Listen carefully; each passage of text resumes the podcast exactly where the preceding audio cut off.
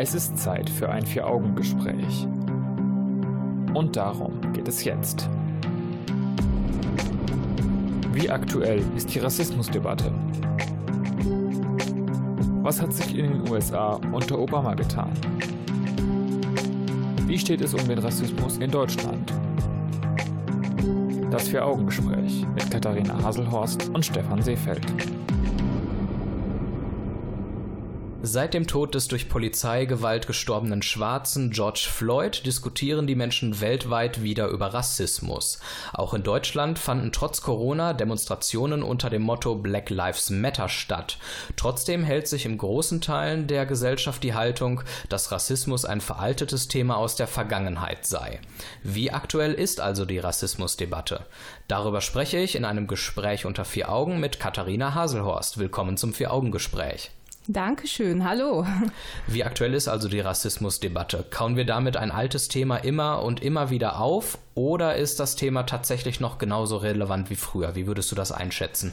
Also ich würde sagen, dass es mindestens genauso relevant wie früher ist, wenn nicht durch die aktuellen Vorkommnisse sogar noch aktueller, noch wichtiger darüber zu sprechen. Also kann ich nur sagen, auf jeden Fall wichtiges Thema, was nicht totgeschwiegen werden sollte. Ja, und die letzten Ereignisse sowohl in Deutschland als auch in den USA beweisen, glaube ich, dass das Thema relevant ist. Deswegen sprechen wir im Vier-Augen-Gespräch auch drüber. Fahrplan der Sendung ist der, dass wir uns einmal die Geschichte des Rassismus in den USA kurz am Anfang gleich anschauen anschauen und dann eben darüber sprechen, wie war das mit den Ausschreitungen in den USA, wie sind sie abgelaufen, was gab es vielleicht an problematischen Reaktionen und Demonstrationen.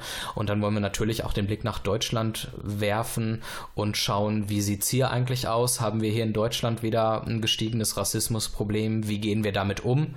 Und wie äußert sich das Ganze? Das ist so der Fahrplan für diese Sendung. Und wir fangen tatsächlich mal in den USA an. Und ich fand es sehr lustig. Vielleicht habt ihr es in der, ja, in den Nachrichten mitbekommen. Ähm, Trump hatte ja gesagt, dass diese Zerstörung Zerstörung von Denkmälern bei dieser Live Black Lives Matter Bewegung, dass das auch die Geschichte der USA zerstören würde und nicht nur die Denkmäler an sich zerstört werden würden. Und ich muss ganz ehrlich sagen, Trump hat recht an dieser Stelle, denn Rassismus ist dort so alt wie die USA selbst und Rassismus ist ein untrennbarer Teil der Geschichte der USA. Insofern, wenn man die Denkmäler von Rassisten zerstört in den USA, dann zerstört man tatsächlich ein Stück weit die Geschichte. Ob man das dann gut oder schlecht findet, ist nochmal ein anderer Punkt. Ja, ich würde einfach mal ein bisschen was allgemein zu der Geschichte des Rassismus in den USA sagen, um da so einen kleinen Überblick einfach mal zu schaffen. Also seit dem späten 17. Jahrhundert wurden Menschen aus Afrika nach Amerika gebracht. Vor allem in den Südstaaten wurden sie als Arbeitskräfte eingesetzt und mussten sich dann auch ihren Herren beugen. Sie wurden als Sklaven auf Märkten gehandelt, hatten keinerlei Rechte. Ja, und äh, zieht sich einfach tatsächlich schon sehr lange durch, naja bis 1865. Da wurde dann die Sklaverei von Afroamerikanern offiziell abgeschafft. Die Rassentrennung gab es trotzdem noch. Und was vielleicht auch relativ interessant ist, es wurden nicht nur dunkelhäutige Menschen ausgegrenzt, sondern tatsächlich auch Europäer, die nicht protestantisch waren. Da fallen dann zum Beispiel Iren oder Polen äh, drunter. Und Asiaten und Latinos sind ebenfalls von dem ganzen Thema betroffen. Ja, dann äh, auch, äh, was zu erwähnen wäre, die Ku Klux Klan-Bewegung, die dann auf die Bildfläche tat und da auch massiv gegen die Schwarzen vorgegangen ist in den USA, wirklich mit, wie man sich das so vorstellt, mit Mistgabeln und äh, Fackeln, die verfolgt haben und ja, halt massiv gegen die Schwarzen dort vorging. Bis Mitte des 20. Jahrhunderts gehörte Rassentrennung auch zum Alltag tatsächlich in den USA, was man sich heute vielleicht gar nicht mehr so vorstellen kann. Oder jetzt sogar schon wieder sich vorstellen kann, weil das Ganze wieder hochkommt.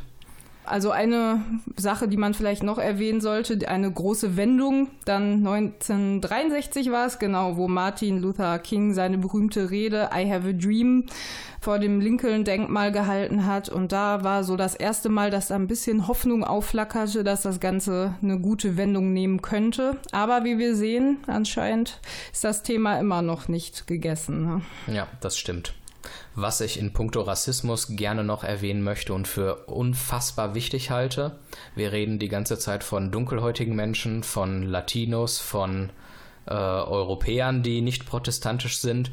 Ich würde gerne mal über die Indianer an dieser Stelle sprechen. Das heißt, die Leute, die seit jeher dort gelebt haben, in diesem Land, denen das Land eigentlich gehört und die einfach zwischen dem 16. und dem 19. Jahrhundert durch die Indianerkriege auch massiv unterdrückt wurden, unterworfen wurden und bis heute in Reservaten leben und dort auch unter Bedingungen leben, die mit der dritten Welt zu vergleichen sind. Also hier kann man wirklich sagen, es sind Menschen auf diesen Kontinent gekommen damals, haben Amerika entdeckt und haben einfach mal die dort einheimischen Menschen massakriert und versklavt und dieses Blut klebt bis heute an den Amerikanern, muss man einfach mal so sagen. Und äh, vielleicht auch nicht zu vergessen, das ist mir äh, tatsächlich vorher hatte ich das auch gar nicht so auf dem Schirm, die Mexikaner, ne? Also wie Trump auch gegen die vorgegangen ist oder wie die auch in ihrem Land in den USA dann verfolgt wurden. Da ich muss nicht viel dazu sagen, die Idee des Mauerbaus ne, zwischen den USA und Mexiko, also auch nicht zu vergessen, sage ich mal. Ne? Das stimmt. Der Begriff Rasse wird ja bei uns in der ganzen Diskussion gar nicht mehr so verwendet, aber in den USA ist es durchaus noch ein offizieller Begriff, der allerdings nicht unbedingt das biologische Konzept einer Rasse beschreibt, sondern da ist tatsächlich immer die kulturelle Konstruktion einer Rasse mitgedacht. Das einmal nur, weil viele Menschen ja auch auf Begrifflichkeiten in der Rassismusdebatte so einen Wert legen, das sei an der Stelle dann tatsächlich auch einmal gesagt. Ja, ansonsten können wir sagen, sind wir dann tatsächlich schon in der Gegenwart angekommen. Wie du es eben gesagt hast, in den 60er Jahren wurde die Rassentrennung aufgehoben. Eheschließungen zwischen Schwarzen und Weißen wurden möglich gemacht. Das passiert heutzutage durchaus. Aber wie wir erleben, ist damit das Thema Rassismus noch lange nicht vom Tisch. Gleichberechtigung ist da auch noch nicht so ganz gegeben und das werden wir jetzt im Laufe der Sendung weiter thematisieren. Soweit erstmal der kleine geschichtliche Einstieg, um wieder reinzukommen in das Thema.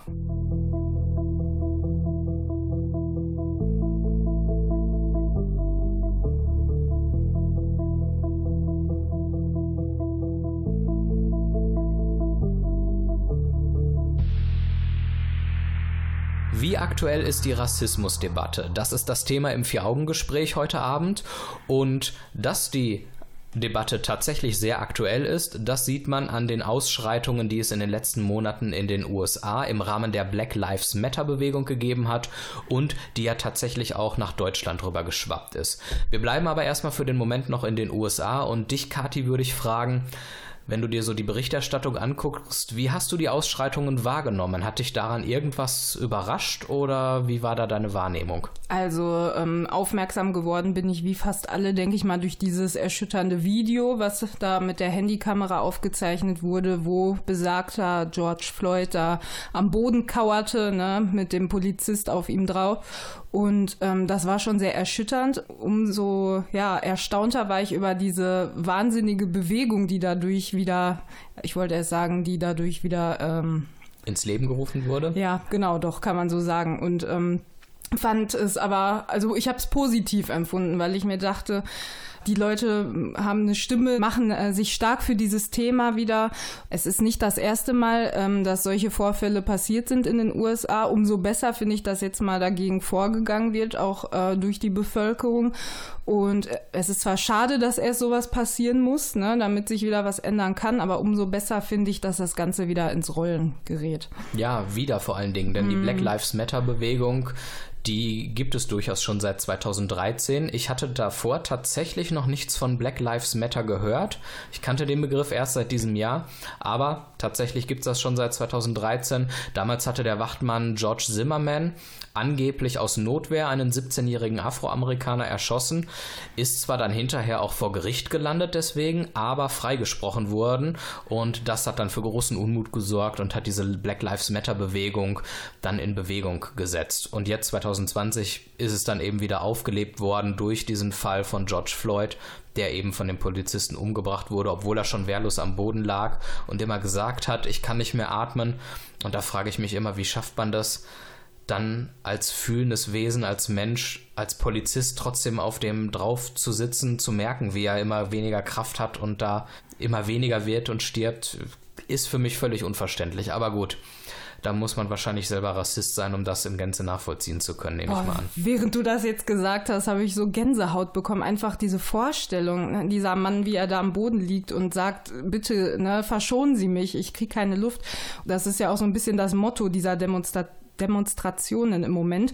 Parolen wie Hands up, don't shoot oder I can't breathe, das sind halt jetzt quasi die Aushängeschilde dieser Demonstration und spiegeln halt wieder, wie die Menschen sich in den Situationen gefühlt haben müssen. Ne? Also gruselig. Es, ja, das stimmt. Es gab allerdings auch Schattenseiten im Zuge dieser Demonstrationen, denn es kam zu Plünderungen und die Folge dieser nächtlichen Plünderungen waren dann nächtliche Ausgangssperren und die Einberufung der Nationalgarde durch Trump.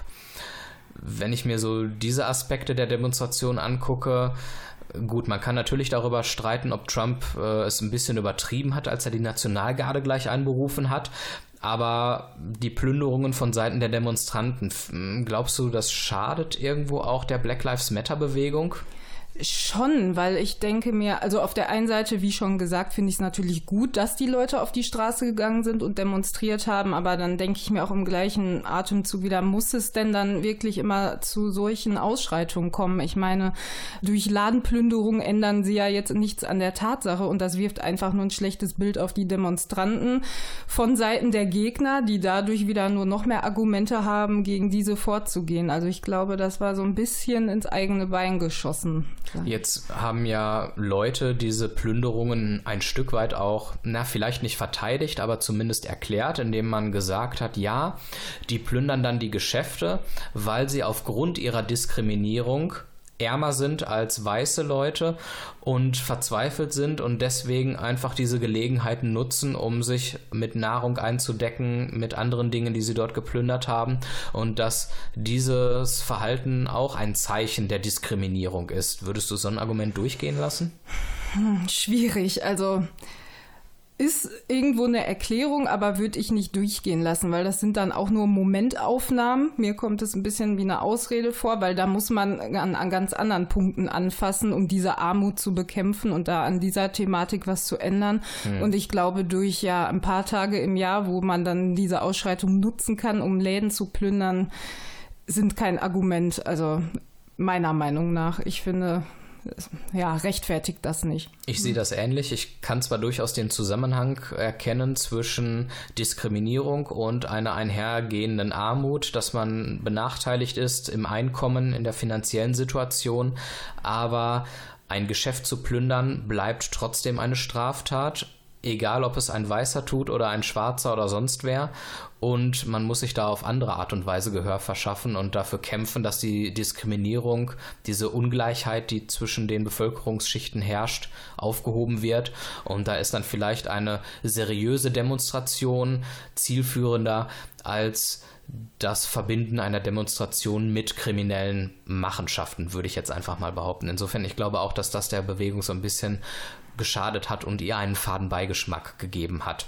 Ja, es war halt irgendwie so ein Widerspruch in sich. Man kämpft gegen etwas, was Unrecht ist und macht dann aber im gleichen Atemzug auch wieder etwas, was Unrecht ist. Und das ist immer so ein Widerspruch in sich, ne? Ja, auch wenn es vielleicht eine andere Form von Unrecht ist, aber ja, auf jeden unterm Fall. Strich kommt es auf selber raus, klar. Ein bisschen was verändert hat tatsächlich die ganze Demonstration und die Black Lives Matter Bewegung.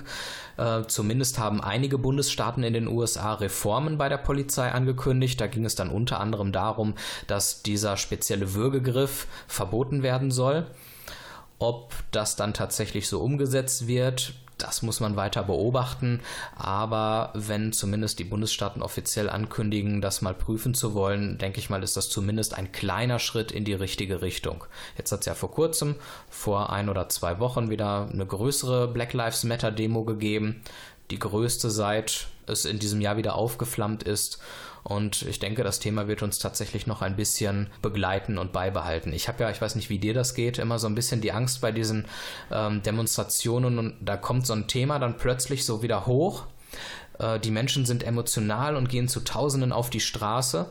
Aber dann ist das Thema auch nach ein paar Wochen wieder ganz schnell vergessen und dann kommt wieder das nächste große Ding, was dann auch in den Medien präsent ist und an die Black Lives Matter Demo wird dann wieder gar nicht gedacht. Ja, das ergeht mir tatsächlich genauso. Ich glaube, dass es einfach diese schnelllebige Zeit, in der wir im Moment leben, durch Medien und so weiter, kochen Sachen total schnell auf. Über Nacht ist die ganze Welt davon voll, alle Nachrichten und genauso schnell ebbt das auch wieder ab, wie es dann kam. Also ich hoffe es natürlich nicht in dem Zusammenhang, ne, weil es natürlich ein langwieriges Thema ist, aber die Befürchtung ist da auf jeden Fall. Hm. Ja, und es sollte eigentlich auch Konsequenzen auf die anstehende äh, Präsidentschaftswahl haben. Ne? Man hat dann in der Zeit, als Trump dann zum Beispiel mit Hilfe seiner Nationalgarde eine Demo aufgelöst hat, gewaltsam, um an einer Kirche mit einer Bibel zu posieren. Ähm, da gingen dann die Umfragewerte runter, aber das wird dann vielleicht in einigen Monaten keine große Rolle mehr spielen. Und ich finde, Verhaltensweisen oder Ereignisse, die eine große Tragweite haben und sehr wichtig sind und die Gesellschaft nachhaltig prägen, das muss sich auch noch Monate später auf das Wahlverhalten der Bevölkerung auswirken. Und ich finde es dramatisch, dass es dann wirklich nur so Trends sind, die dann gesetzt werden und dann kann schon das nächste Thema gesetzt werden und alles, was vorher war, ist plötzlich bedeutungslos. Aber wird wahrscheinlich auch schwierig sein, da was dran zu ändern. Es sei denn, die Black Lives Matter Bewegung erinnert wieder ja immer wieder aufs Neue vehement an die Wichtigkeit des Themas. Ich weiß nicht, wie man so ein Thema hochhalten könnte. Also dem habe ich erstmal so nichts hinzuzufügen. Ja, man müsste schauen, ob man sowas immer wieder in die ja, Köpfe der Leute ruft, indem man da immer wieder mal Demonstrationen hat. Aber irgendwann nimmt auch die Teilnehmerzahl ab, denke ich, ne? wenn du, wie du schon sagst, wenn das nicht mehr so in den Köpfen der Leute ist, wenn das nicht mehr so aktuell ist. Schwierig auf jeden Fall. Da muss wahrscheinlich dann erst wieder was passieren. Müssen wir noch drüber sprechen und darüber diskutieren, wie Trump auf die Demonstranten reagiert hat? ja, was soll man dazu sagen? Also, ich sag mal so, es war nicht unerwartet, wie er reagiert hat, oder? Also, was sagst du? Das hast du sehr neutral formuliert. ja, sagen wir es mal so, ich erwarte von einem Präsidenten, auch von einem US-Präsidenten, dass er in irgendeiner Form das Land eint und irgendwo dazu beiträgt, dass dieses Land zusammenhält und dass die unterschiedlichen Interessen, die in dem Land vorherrschen, dass man die irgendwie auch auf einen Nenner bringen kann. Trump hat aber ganz bewusst gespalten und hat sich ganz bewusst gegen die Demonstranten ausgesprochen und hat sich überhaupt nicht hinter diese Bewegung gestellt. Und mal unabhängig von der Position an sich, die sehr fragwürdig ist, finde ich es sehr unprofessionell von einem US-Präsidenten, dass er nicht versucht hat, diplomatisch auf Einigung einzuwirken. Ich hoffe, dass diese Schreckensherrschaft mit der nächsten Wahl ein Ende haben wird. Ich wage es allerdings ehrlich gesagt zu bezweifeln.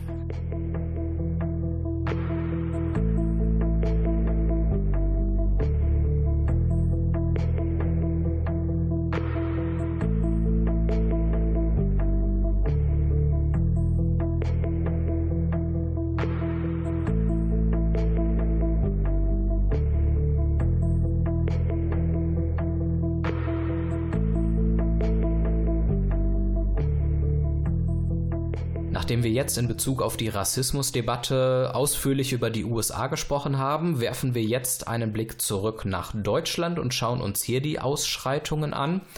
Und da möchte ich jetzt einfach mal in den 90er Jahren ansetzen. Dort wurden noch Asylantenheime angezündet und gegen die Bewohner demonstriert.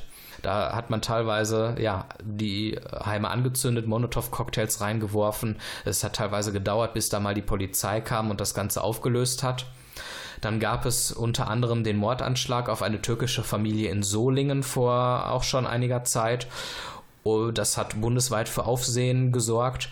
Wir hatten 2019 das Attentat in Halle, als der Täter eine Synagoge stürmen wollte, aber die Tür Gott sei Dank standgehalten hat. Stattdessen hat er dann Menschen auf der Straße und in einer Dönerbude erschossen. Der Täter ist ja jetzt ganz aktuell gerade vor Gericht und hat vor einer Woche ausgesagt. Wir haben den Mord an Walter Lübcke, den Oberbürgermeister von Kassel, der sich positiv gegenüber Flüchtlingen geäußert hat und gesagt hat, wer ein Problem damit hat, dass wir hier human anderen Menschen helfen und diese Werte der offenen Gesellschaft nicht teilen, der kann ja gerne Deutschland verlassen. Das gab große Buhrufe dann von den Nazis. Wir haben Nazi-Demonstrationen und von den typischen Beleidigungen und Angriff gegen ausländisch aussehende Menschen im Alltag. Da will ich gar nicht erst anfangen.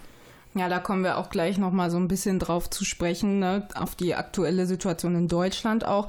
Woran ich direkt denken musste bei der Frage Ausschreitungen in Deutschland waren diese Vorfälle, die sich ziemlich zeitgleich mit denen in den USA ereignet haben.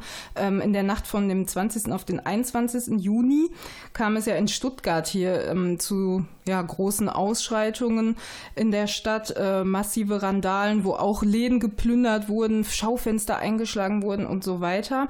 Äh, später kam dann raus, das hatte irgendwie keine rassistischen Hintergründe, sondern eine Drogenkontrolle soll da der Auslöser gewesen sein. Da dachte ich mir dann wieder, ja, irgendwie ist das so ein bisschen Trittbrettfahrermäßig, ne, dass man die Situation der USA so ein bisschen ausnutzt, um hier dann quasi auch solche ja, Aufstände anzuzetteln, was ich man, total daneben fand. Ja. Man vermutet ja, dass es tatsächlich eine gewisse Antipathie von Menschen mit Migrationshintergrund gegenüber der Polizei ist. Wir hatten ja jetzt Mitte Juli auch den Vorfall, war es in Frankfurt, da wurde am Opernplatz ähm, randaliert. Mhm. Da gab es eine Schlägerei zwischen zwei Leuten. Die Polizei wollte schlichtend dazwischen gehen und alle umstehenden Leute, inklusive die beiden, die sich geprügelt haben, haben sich aber zusammen solidarisiert und haben dann die Polizei mit Flaschen beworfen und angegriffen. Das waren fast alles junge Männer mit Migrationshintergrund. Und da vermutet man ja so ein bisschen, dass es auch was damit zu tun hat, dass aufgrund der Black Lives Matter Bewegung eher auch hierzulande ein gewisser Hass gegen die Polizei entstanden ist. Ich weiß nicht, ob es ein vorgeschobenes Argument ist eine Rechtfertigung für solche Taten ist es auf keinen Fall. Äh, insofern bin ich ehrlich gesagt schockiert über das Ausmaß der Gewaltbereitschaft, dass das in letzter Zeit so eskaliert hier in Deutschland und dass die Leute sich nicht zusammenreißen können. Ich weiß nicht, ob es vielleicht auch was mit Corona zusammenhängt, weil die Leute zu lange in Quarantäne gesessen haben, nicht viel machen konnten, weil das öffentliche Leben monatelang stillstand und jetzt auf einmal so ein Freiheitsdrang ist, dass man rausgeht und sich nicht mehr am Riemen reißen kann und eskaliert. Mir ist es unbegreiflich, ich bin so weit weg von diesem Milieu, muss ich jetzt auch als junger weißer Mann einfach mal so sagen, dass ich da irgendwo ahnungslos und fassungslos von außen drauf gucke. Ich habe da irgendwie keinen richtigen Zugang zu, muss ich jetzt auch mal gestehen. Ja, also ich auch. Ich bin eine junge weiße Frau halt und ja, für mich ähm, klar ist das Thema generell sowieso weiter weg als für Betroffene, aber äh, wie gesagt, eine Rechtfertigung sehe ich da auch nicht äh, in den Ausschreitungen jetzt hierzulande. Man sollte auch seinen Fokus nicht darauf legen, sondern ähm, es wurden ja zudem auch viele friedliche Demos abgehalten, ne, hier in Deutschland unter der Black, Black Lives Matter Bewegung und die sind ja auch friedlich abgelaufen und ich denke mal, würden viel mehr bewirken als so, was wieder abgelaufen ist. Von daher sollten wir uns darauf konzentrieren, denke ich. Aber was wir auf jeden Fall festgestellt haben, und das ist vielleicht eine Lehre, die wir ziehen können und auch interessant, wir haben nicht erst wieder seit der Flüchtlingswelle 2015 ein verstärktes Rassismusproblem, sondern wenn wir uns diese ganzen Angriffe auch schon seit den, seit den 90er Jahren angucken, merkt man, hey, so richtig weg war das Thema Rassismus, Antisemitismus, Antisemitismus in Deutschland nie. Irgendwie erschreckend, weil man immer so die heile Welt vor Augen hat, so, ah, irgendwie nach 45 war dann jahrzehntelang eigentlich alles okay. Nein, war es einfach mal nicht. Und wenn man sich die Demonstrationen und Ausschreitungen jetzt anguckt, irgendwo scheint da doch noch der Kessel zu brodeln und da was im Argen zu sein. Und wenn wir uns dann das Thema unserer Sendung nochmal anschauen, wie aktuell ist die Rassismusdebatte, hier haben wir wieder einige Beispiele genannt. Ja, die Debatte ist leider immer noch aktuell. Alt, aber trotzdem aktuell. Ja, und dazu in Block 5 ja gleich ein bisschen mehr noch, ne? Da haben wir auch noch ein paar Beispiele, wie es aussieht hier aktuell in Deutschland, ne? Richtig. Und vorher haben wir sogar noch Block 4, da reden wir über Obama, also bleibt dran. Es ist Zeit für ein Vier-Augen-Gespräch. Das Vier-Augen-Gespräch mit Katharina Haselhorst und Stefan Seefeld. Ja, hallo nochmal. Ihr hört das Vier-Augen-Gespräch als Podcast auf unserer Homepage vieraugengespräch.de oder auf den Podcast-Plattformen Spotify, iTunes und auf Enervision. Das Thema lautet, wie aktuell ist die Rassismusdebatte und meine Gesprächspartnerin nennt sich Katharina Haselhorst. Ich grüße dich nochmal. Hallöchen. Wir haben über die USA gesprochen, wir haben über Deutschland gesprochen und weil es so schön ist, wechseln wir jetzt auch schon wieder zurück in die USA. Barack Obama, der erste schwarze Präsident, der war ja so ein bisschen der Hoffnungsträger der Nation und sollte alles besser machen. Change, yes we can.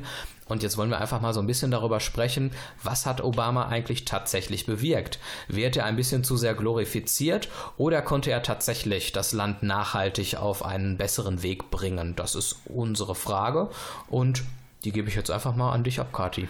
Ja, also erstmal sah es gut aus. 2008 wurde Barack Obama zum ersten schwarzen Präsidenten der USA gewählt. Das erste Mal nach 232 Jahren nach Gründung der USA, was ja erstmal ein Meilenstein ist. Ja, und diese 232 Jahre, das sollten wir uns alle mal auf der Zunge zergehen lassen. Gut, dass du die Zahl reingebracht hast. Und wie du gerade schon gesagt hast, mit seinem Wahlkampfspruch Yes We Can äh, wollte er Amerika besser, sozialer, gerechter, ökologischer machen. Viele Leute haben da große Hoffnung Hoffnungen reingelegt. Er hat auch tatsächlich einiges Bemerkenswertes geleistet. Äh, neue Gesundheitsreform, Reform der Finanzaufsicht, äh, neuer Umgang mit Homosexuellen im Militär und so weiter. Aber die, der große Hoffnungsträger, der, ja, dass der Rassismus verbessert werden sollte, sage ich mal, in den USA, das ist leider so ein bisschen auf der Strecke geblieben, hat man das Gefühl. Ja, das stimmt. Bei meinen Recherchen habe ich auch gemerkt, die Vermögensunterschiede zwischen Schwarzen und Weißen, die sind nicht kleiner geworden. Zwar hat Obama versucht, auch die Polizeiausbildung zu reformieren, was auch Gewalt gegen Schwarze angeht, aber auch das hat nur einen fraglichen Erfolg. Und vor einem schwarzen Publikum hat Obama schwarze Männer ermahnt, sich besser um die Familien zu kümmern und dass jeder für Armut und Arbeitslosigkeit selbst verantwortlich sei. Also dieses typische neoliberale Weltbild, das in den USA vorherrscht. Du bist deines eigenen Glückes Schmied, arbeite hart genug und verändere mal deine eigene Einstellung zum Leben und zur Welt und dann kannst du selber es auch schaffen, dich hochzuarbeiten. Und so nach dem Motto, da muss man gar nicht irgendwie die Weißen zum Buhmann erklären. Du bist selber an deiner Misere schuld kann man fragwürdig finden und finde ich tatsächlich auch überraschend, solche Worte von einem schwarzen Präsidenten zu hören. Ich glaube, wenn das ein weißer Präsident gesagt hätte, dann wäre aber was los gewesen. Oh, da kannst du Gift drauf nehmen. Also ich glaube, dann weiß ich nicht, was da los gewesen wäre. Also als Präsident denke ich, ist es auch immer schwierig. Man sollte sich schon so positionieren, dass man da niemanden ja vernachlässigt, niemanden bevorzugt oder so. Aber ich denke, dass gerade der Großteil der Bevölkerung mit Migrationshintergrund sich da so ein bisschen mehr Engagement von unserem Herrn Obama gewünscht hätte. Was mich so ein bisschen zu der Frage führt, und damit überfalle ich dich jetzt vielleicht so ein bisschen, was ah. müsste denn ein US-Präsident gegen, generell gegen Rassismus tun? Er ist der Präsident, er steht ganz oben in der Hierarchie des Landes oder relativ weit oben. Was kann er von der Position aus überhaupt tun? Was würdest du jetzt von so einem US-Präsidenten erwarten, wenn du Amerikanerin wärst? Also richtig schwierige Frage finde ich tatsächlich auch so ein bisschen abstrakt, weil Rassismus ja so ein breit gefächerter abstrakter Begriff ist. Ähm, ich glaube, da, ja. Ja, vor allen Dingen denke ich mir, es ist eigentlich so ein konkretes Thema im normalen Alltag. Ich sag mal, wenn jetzt ein Schwarzer über die Straße geht und von einem Weißen irgendwie angepöbelt wird oder vielleicht von einem weißen Personalchef keine Stelle bekommt, was soll dann ein USA, äh, ein US-Präsident dagegen tun? Ja, deshalb, es ist alles so, wie schon gesagt, etwas abstrakt. Also, ähm, ja, was soll ein Präsident tun, wenn das Denken in den Köpfen der Leute so falsch ist. Ne? Man muss da irgendwo an der Wurzel anpacken und dieses Problem versuchen zu ändern. Aber wie willst du Einstellungen, die fest oder tief drin sitzen bei Leuten ändern. Ne? Man kann nur versuchen, mit Strafen da härter vorzugehen, natürlich, ne? wenn sowas offensichtlich passiert. Man muss, äh, ja, mit der Polizeigewalt, das hatten wir gerade schon das Thema, da natürlich schauen, dass man das besser in den Griff kriegt. Aber so generell, vor Was mir noch einfallen würde, ist, dass man im Punkto Bildung ansetzt, dass man wirklich ins Schulsystem investiert und dass man auch die Lehrerausbildung äh, so gestaltet, dass Lehrer darauf sensibilisiert werden, das Thema Rassismus differenziert in der Schule zu behandeln, damit direkt bei den Kindern und Jugendlichen so ein rassistisches Denken gar nicht erst in die Köpfe eingebrannt wird. Man müsste vielleicht mit Gesetzen versuchen, Ghettobildungen zu verhindern. Das wäre übrigens auch was, was wir in Deutschland gebrauchen könnten, wenn ich mir zum Beispiel die Dortmunder Nordstadt angucke, mhm. dass man so ein bisschen versucht, die Gesellschaft zu vermischen, dass man größere Berührungspunkte untereinander hat und auf diese Art und Weise auch voneinander lernen kann und äh, den Umgang miteinander lernt. Ja, gute Punkte, die du da noch eingebracht hast. Ja, kann ich nur zustimmen. Da bin ich jetzt so gar nicht drauf gekommen. Ja, wie gesagt, es sind viele Baustellen, die man halt anpacken müsste, um dieses eine große Problem irgendwie verbessern zu können. Und dann muss man noch versuchen, dass man keine Spaltung hervorruft, weil sich vielleicht mit gewissen Maßnahmen sonst weiße Menschen zurückgesetzt fühlen. Ob berechtigt oder unberechtigt, sei mal dahingestellt. Aber solche Gedanken könnten ja durchaus auftreten, wenn man jetzt als Präsident ganz viel Geld in den sozialen Wohnungsbau stecken würde, in dem Wissen, dass das hauptsächlich von Dunkelhäutigen benutzt werden muss, weil halt viele Dunkelhäutige arm sind. Ja, also ich kann jetzt schon wieder die Stimmen hören, die dann laut werden würden, von wegen, ja, ähm, die kommen in unser Land, die haben nichts getan für uns und die bekommen jetzt alles in den Hintern geschoben, sage ich mal, ohne dafür was zu tun. Und wir armen Leute müssen so hart arbeiten gehen. Ich meine, man kennt diese Worte auch aus Deutschland. Ne? Hat jetzt nichts unbedingt mit den USA zu tun. Und äh, ja, da muss man schon aufpassen, dass man da beide Seiten beschwichtigen kann in dem Sinne. Ja, und sofern du nicht noch was dazu sagen möchtest, können wir dann auch im Grunde jetzt gleich schon auf den Rassismus in Deutschland zu sprechen kommen, wenn du magst. Sehr gerne.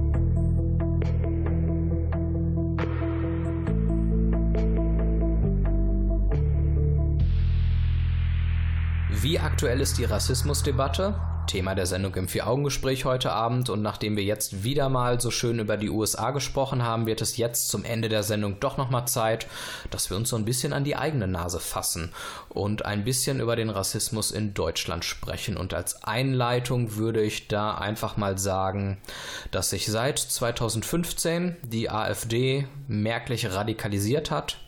Sie sympathisiert mit Pegida, Sie toleriert unter anderem mit Björn Höcke explizit Faschisten in ihrer Partei, auch wenn mit dem Ausschluss des Flügels da was anderes suggeriert werden soll.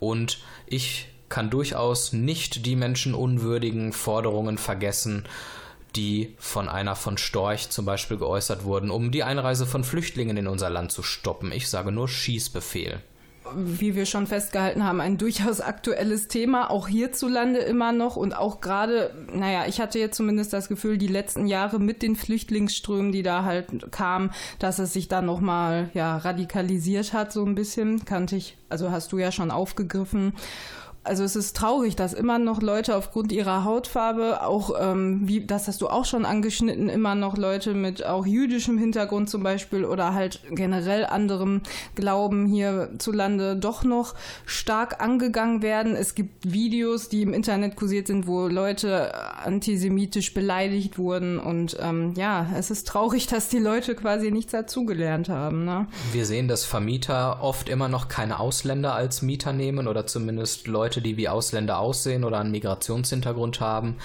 Wir sehen, dass Ausländer oftmals schlechtere Chancen bei Bewerbungen haben, wenn sie sich auf eine Arbeit bewerben.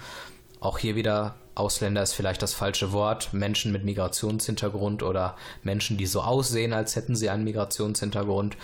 Und das passiert dann immer mal wieder. Und ich sage mal, wenn wir jetzt anfangen würden, darüber zu diskutieren, über die problematischen Aspekte der Integration oder da, wo die Integration fehlt, dann mag das alles berechtigt sein, aber auch das bietet natürlich einen Nährboden für Rassismus und Fremdenfeindlichkeit, weil eben berechtigte Kritik oftmals fließend in einen verallgemeinernden Rassismus übergeht.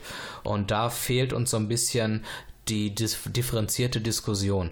Einerseits Probleme offen anzusprechen, die wir mit Integration haben, mit gewissen Menschen, die zu uns kommen, und andererseits eben die rote Linie, die eigentlich nicht überschritten werden sollte. Ja, das ist auch was, was ich viel in meinem eigenen Umfeld jetzt mitbekommen habe, die, also dass die Leute, sei es jetzt auf der Arbeit, in der Familie oder so, die das Gefühl haben, dass sie quasi ihre Meinung gar nicht mehr frei äußern können, weil aufgrund dieser ganzen Debatten im Moment auch äh, man sehr schnell dann als ja, rechtsgesinnt dargestellt wird und das vielleicht im Grunde gar nicht ist. Und ja, man muss da schon sehr aufpassen. Es ist ein schmaler Grad, dass man da nicht in das eine oder andere Extrem gesteckt wird. Dabei ist es so wichtig, dass wir im Gespräch bleiben, denn wie wir in unserer Gesellschaft leben wollen und welche Werte bei uns gelten sollen, das muss halt immer wieder neu ausgehandelt werden und ist nicht in erster Linie eine Frage von Gesetzgebung. Und da sage ich mal ganz frei, es ist legitim, eine offene und freie Gesellschaft zu fordern. Ich finde es auch absolut legitim festzustellen, dass manche muslimisch geprägten Ansichten zum Thema Frauenrechte, Nacktheit, Homosexualität nicht mit unseren Werten übereinstimmt. Das kann man festhalten. Ich finde es auch durchaus legitim, manche islamische Werte abzulehnen und sich da auch dafür einzusetzen, dass diese keine Allgemeingültigkeit in unserer Gesellschaft erhalten, wenn ich einfach andere Werte vertrete. Also ich möchte vielleicht zum Beispiel als schwuler Mann mit meinem Freund Händchen haltend an einem Freitagabend spät abends noch durch Berlin-Neukölln oder durch die Dortmunder Nordstadt gehen können, ohne Angst haben zu müssen, dass man mir aufs Maul haut. Und das sind dann so Aspekte, das kann man ja durchaus einfordern. Oder zweites Beispiel, ein lockerer und offener Umgang mit Nacktheit in Parks, Stränden oder in der Sauna. Das sollte vielleicht beibehalten werden und uneingeschränkt möglich sein. Dafür kann man sich ja stark machen für solche Freiheitsrechte, auch trotz einer gestiegenen Anzahl von konservativen Muslimen in Deutschland, um die mal wieder als Beispiel herhalten zu lassen. Und da kann es sicherlich nicht sein, dass man sich durch das Verhalten und die Reaktion mancher muslimischer Männer zunehmend unwohl dabei fühlt, diese Freiheiten auszuleben. Aber was mir dann eben auch ganz wichtig ist, es ist nicht legitim, daraus dann zu folgern, dass man Muslimen ihre, Rech ihre, Rechte und Werte absprechen darf. Also wenn ich zum Beispiel, keine Ahnung, nackt im Park liege, weil ich das mag, um, dann kann ich von einem konservativen Moslem nicht erwarten, dass er sich auch nackt auszieht und dazulegt. Das würde ich ja jetzt auch von einem konservativen Christen nicht fordern. Also da muss man immer schauen, dass dieses Leben und Leben lassen irgendwo für beide Seiten gilt. Und das so klar zu artikulieren, ohne dass es auf so eine persönliche Ebene runtergeht und man da sich in seiner Ehre oder sonst wie verletzt fühlt, das scheint offenbar eine Diskussion zu sein, die wir irgendwie in Deutschland nicht mehr hinbekommen seit einigen Jahren. Ja, das Gefühl, äh, ja, schleicht sich auf jeden Fall ein. Es muss sich halt irgendwo die Waage halten. Das eine schließt das andere nicht aus. Man kann, also ich finde es toll, ne, welche Bräuche auch mit nach Deutschland genommen werden, ne, von äh, Leuten mit Migrationshintergrund, dass man Feste zusammen feiert und so weiter. Es gibt ja auch durchaus positive Beispiele von Sachen, die sich eingebürgert haben, aber dann halt auch eben, wie du schon gesagt hast, ne, manche Ansichten, die sich halt mit unserer westlichen Kultur nicht so vereinigen lassen. Und da muss man so ein bisschen mehr nach dem Motto noch leben und leben lassen leben. Nicht nur jetzt die Leute, die hierher kommen, sondern auch die Leute, die hier wohnen, natürlich oder ursprünglich auch hierher kommen, dass man da einfach, ja, toleranter ein bisschen wird, aber auch nicht alles so akzeptiert. Ja, der sachliche Diskurs ist, glaube ich, das größte Problem. Wenn man den wieder hinkriegen würde und nicht gleich, wenn man Kritik äußert, und gewisse Werte von Menschen, die aus anderen Ländern kommen, ablehnt aus Gründen, dass man dann nicht gleich so radikal sagt, dass diese Menschen weniger wert sind und keine Rechte haben sollen und was auch immer gehen sollen. Das ist dann einfach weit übers Ziel hinausgeschossen und ja, und wichtig vielleicht auch noch, ne, das sagt man immer so, man sollte halt nicht über alle über einen Kamm scheren, aber es ist nun mal so, ne? Wenn jetzt äh, eine Gruppe äh, ja, radikaler da ist, so, sollte ich nicht sagen, ja, alle Leute mit muslimischem Glauben denken so. So ist es nicht. Das sollte man natürlich auch differenzieren. Mal, das ist so ein dahingesagter Spruch, aber das fehlt manchmal doch noch so ein bisschen auch im in den Köpfen der Leute. Ne? Ja, gerade weil auch die Menschen mit Migrationshintergrund, die sich gut integriert haben, die unsere westlichen Werte akzeptieren, tolerieren und vielleicht sogar für sich selber ein bisschen auch angenommen haben, die sind halt auch einfach unauffälliger. Die nimmt man dann auch nicht so wahr. Und dass diese Leute dann mit einer hoffentlich Minderheit in einen Topf geworfen wird, die sich nicht gut verhält hier, das ist einfach auch eine große Ungerechtigkeit und das würden wir selber nicht wollen, wenn wir als Deutsche auswandern würden in ein fremdes Land mit einer fremden Kultur und dort würden sich dann einige Deutsche daneben benehmen, dann würden wir auch nicht wollen, dass man uns mit diesen anderen Deutschen in einen Topf schmeißt. Und äh, das sollte man sich, glaube ich, bewusst machen, wenn man solche Äußerungen von sich gibt. Ja, ich habe dem eigentlich nichts mehr hinzuzufügen. Also äh, ja, gebe ich dir vollkommen recht. Gut. Dann sind wir damit auch schon am Ende unserer Sendung angekommen. Vielen Dank, Kati, für das Gespräch. Gerne. Auch vielen Dank an dich. Wenn ihr diese Sendung und andere Folgen des Vier-Augen-Gesprächs nochmal nachhören möchtet, dann könnt ihr das tun auf unserer Homepage vieraugengespräch.de oder ihr abonniert uns in den sozialen Netzwerken, Facebook, Twitter, dann bleibt ihr auch immer auf dem Laufenden und unsere Sendung könnt ihr auf allen möglichen Podcast-Portalen hören, wie Spotify, iTunes, Enervision, da könnt ihr uns abonnieren. Schreibt gerne auch mal Kommentare, wie denkt ihr über diese Themen? Lasst uns gerne mal daran teilhaben. Wir sind sehr gespannt und greifen das auch gerne zukünftig mal in einer unserer Sendungen auf. Und in diesem Sinne bleibt mir nur noch zu sagen, euch noch einen schönen Tag oder Abend. Im nächsten Monat sind wir wieder da. Macht's gut. Bis dahin.